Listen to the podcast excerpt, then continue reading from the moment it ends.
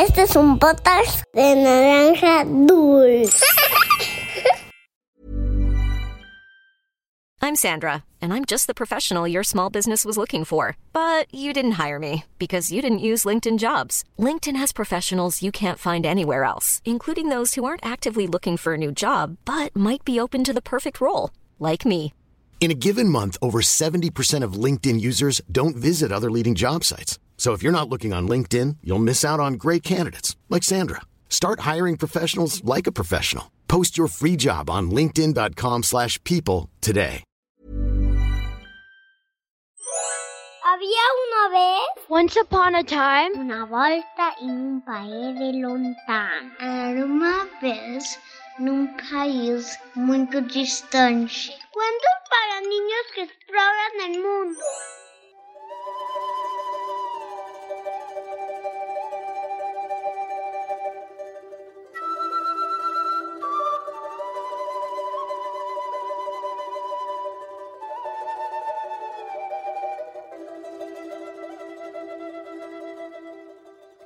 Corazón de oro y corazón de piedra. Esta es una leyenda de un país que se llama Perú. Perú está en América del Sur. Es un país con muchas montañas muy altas.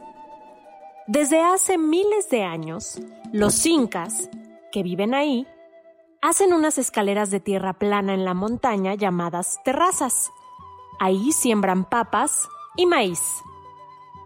El maíz y las papas de Perú son muy especiales, porque además de papas y maíz blancos y amarillos como las que tú y yo conocemos, también siembran maíz y papas moradas. Con el maíz morado se hace una bebida dulce que se llama chicha morada, que a muchos niños les encanta. ¿Se te antoja ir a Perú a probarlo? Este cuento trata sobre dos hermanos, uno con corazón de piedra y otro con corazón de oro, y de lo que sucede cuando el cerro, la pampa y la puna les dan una lección de vida. Esto es Había una vez. ¡Comenzamos! Vivían en un pueblo dos hermanos con sus respectivas familias. El mayor llamado Rumisonko, corazón de piedra. Tenía un gran campo lleno de plantas de papa, de oyuco y de cuanto puede haber. Y además, 100 cuyes. Los cuyes son unos animalitos roedores y peludos que viven en Perú. Después de cada cosecha, Rumi Sonko iba al pueblo a vender sus productos y volvía con 10 llamas cargadas con talegas de plata. En cambio, el menor de los hermanos, Cori Sonko, corazón de oro, era muy pobre y poseía apenas una humilde casita y un terrenito pequeño que producía solo unos cuantos sacos de papas y de maíz. Rumi Sonko, corazón de piedra, jamás se acordaba de regalarle a su hermano ni siquiera un costal de papas ni un cuye. Toda la papa que le sobraba y que ya no podía comer, la hacía papa seca para que no se echara a perder. Un día, el hermano rico preparó una gran fiesta en su campo y el pobre hermano pasó frente a aquel lugar cuando la fiesta estaba en su apogeo. Entonces uno de los invitados dijo a Rumi Sonko, Oye, ¿ese no es tu hermano? ¿Mi hermano? ¿Ese zarrapastroso? ¡Qué ocurrencia! Ese es un peón que trabaja para mí, contestó él. Al escuchar Corizonco estas palabras, se puso muy triste y se dirigió al campo. Todo el día caminó sin rumbo y al llegar la noche entró en una cueva a descansar. A los pocos momentos dormía ya a pierna suelta y le pareció oír entre sueños que la pampa, la puna y el cerro conversaban. La pampa decía con voz tranquila y clara que llegaba hasta el fin del valle.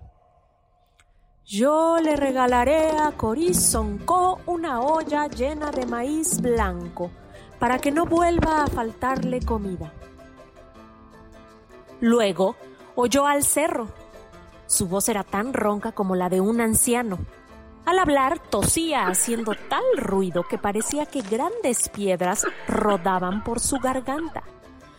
Yo le obsequiaré a Corizonco una olla llena de maíz amarillo para que tome de él siempre que tenga hambre. Por último, escuchó una palabra que venía desde muy lejos y era de la puna, que hablaba así. Yo le daré una olla de maíz morado para que coma cuanto necesite.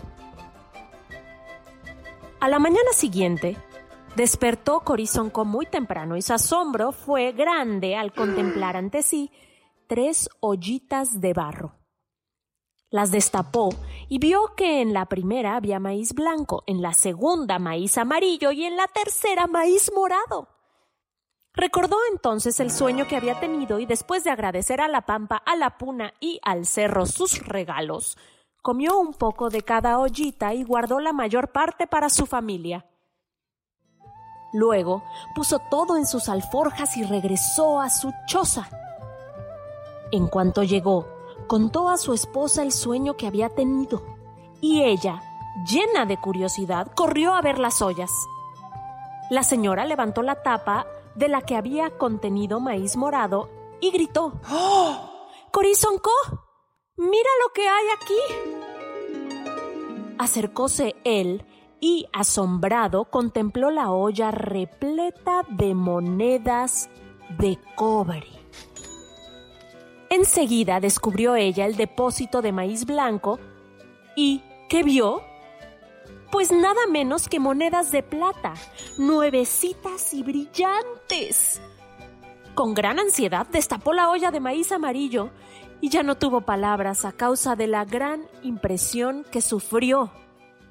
Se acercó a su marido y exclamó, ¡Oro! ¡Oro! ¡Ya somos ricos! Luego se abrazaron, llorando de felicidad. Inmediatamente compraron abundante comida, elegantes vestidos y pagaron sus deudas, que eran muchas. Y, cosa extraña, por más que sacaban monedas de las ollas, el dinero no se terminaba. En cuanto Rumi Sonko, corazón de piedra, supo que su hermano era ahora rico, fue a visitarlo, aunque antes nunca se había acordado de él. Corizonco, corazón de oro, que no se había vuelto orgulloso, recibió a su egoísta hermano y lo convidó a almorzar. Cuando terminaron de comer, el hermano mayor dijo, Veo con gran contento que eres rico. ¿Podrías decirme cómo has hecho para conseguir tanto dinero? Tú, que hasta hace pocos días te encontrabas en la pobreza. Entonces Corizonco, que no le guardaba rencor, contó exactamente cuánto le había ocurrido. No bien terminó de hablar, se levantó Rumi rápidamente, fue a su casa y sin decir una palabra a nadie, tomó sus alforjas, las llenó de alimentos y se dirigió al lugar que le había indicado su hermano. Ahí esperó que anocheciera y entonces se acostó. Largo rato tardó en dormir hasta que por fin lo consiguió. Pero su sueño no era tranquilo como el de Corizon sino por el contrario, muy agitado. Y entonces tuvo una horrible pesadilla. Soñó que la pampa, la puna y el cerro conversaban. Y oyó que la pampa decía con voz tranquila y clara que llegaba hasta el fin del valle. A este miserable le daré yo, en vez de plata, millones de pelos tiesos y duros como los de los venados, que cubrirán desde hoy todo su cuerpo. Luego, escuchó la ronca voz del cerro que al hablar tosía, haciendo un ruido como si grandes piedras rodaran por el interior de su garganta. El cerro habló así. En lugar de oro, le regalaré a este envidioso un par de cuernos idénticos a los del venado. Finalmente, sintió la voz débil y lejana de la puna que dijo, a este egoísta que veía padecer hambre a su hermano, sin compadecerse de él, le obsequiaré en vez de cobre una cola exacta a la que tienen los venados. Despertó Rumi Sonko sobresaltado.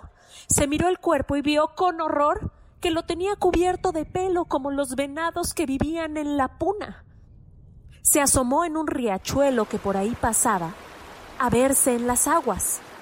Se dio cuenta de que le habían nacido un par de cuernos y cola.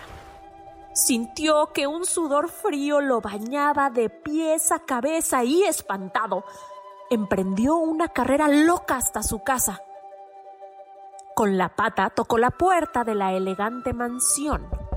Enseguida salió a abrirle su mujer y al ver ante sí a aquel animal, tomó un grueso palo y lo arrojó a garrotazos.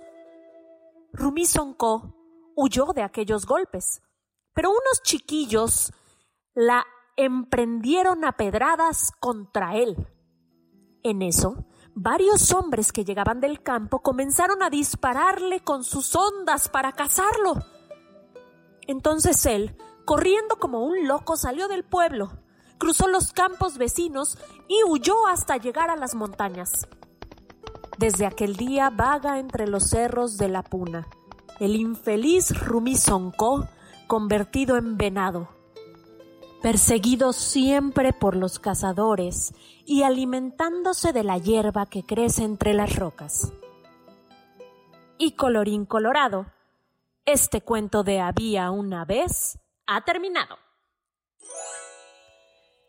Las leyendas y los mitos son historias que han inventado las personas para explicar cosas que no entendían. Como, ¿por qué hay truenos y relámpagos, eclipses, animales con cuernos o flores de colores? La leyenda que escuchaste hoy la hicieron en Perú para explicar por qué en Puna hay venados que comen hierba y viven entre las rocas.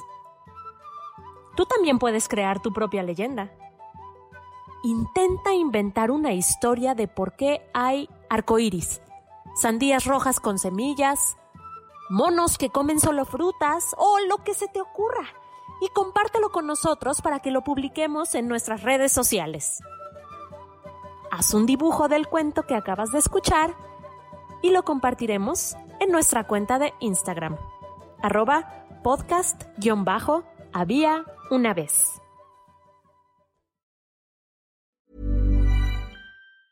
Planning for your next trip? Elevate your travel style with Quince. Quince has all the jet setting essentials you'll want for your next getaway, like European linen, premium luggage options, buttery soft Italian leather bags, and so much more. And is all priced at 50 to 80% less than similar brands. Plus, Quince only works with factories that use safe and ethical manufacturing practices. Pack your bags with high-quality essentials you'll be wearing for vacations to come with Quince. Go to quince.com slash pack for free shipping and 365-day returns.